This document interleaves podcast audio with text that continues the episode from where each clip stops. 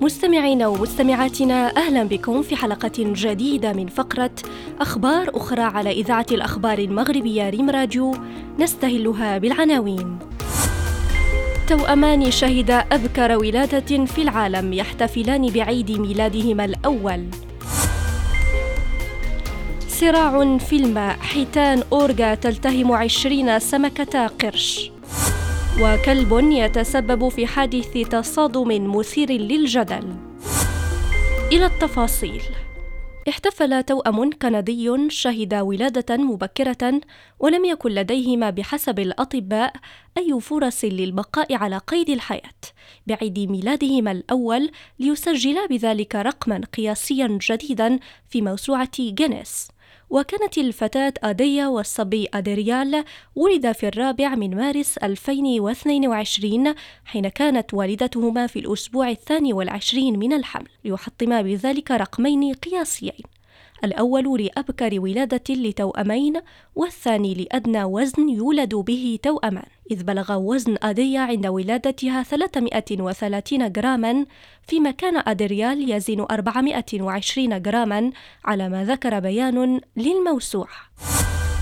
يعرف عن حيتان أوركا تعطشها الشديد للدماء وتسمى بالحوت القاتل أو السفاح.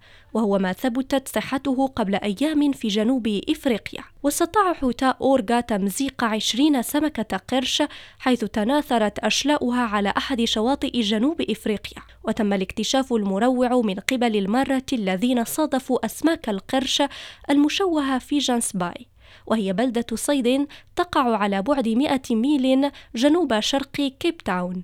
ورجح علماء الأحياء البحرية أن تكون حيتان أوركا وراء هذا الحادث الدموي بسبب حبها لتناول كبد سمك القرش.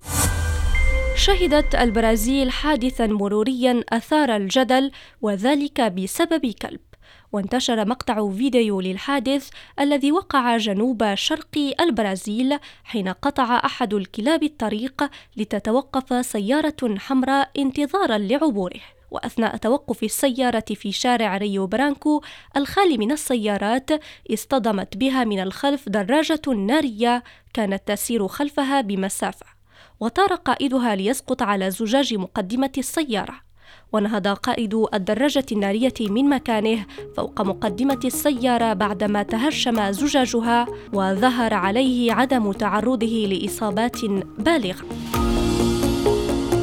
إلى هنا نصل إلى نهاية عدد اليوم. شكرا على حسن المتابعة ونلتقي بكم غدا مع أخبار أخرى.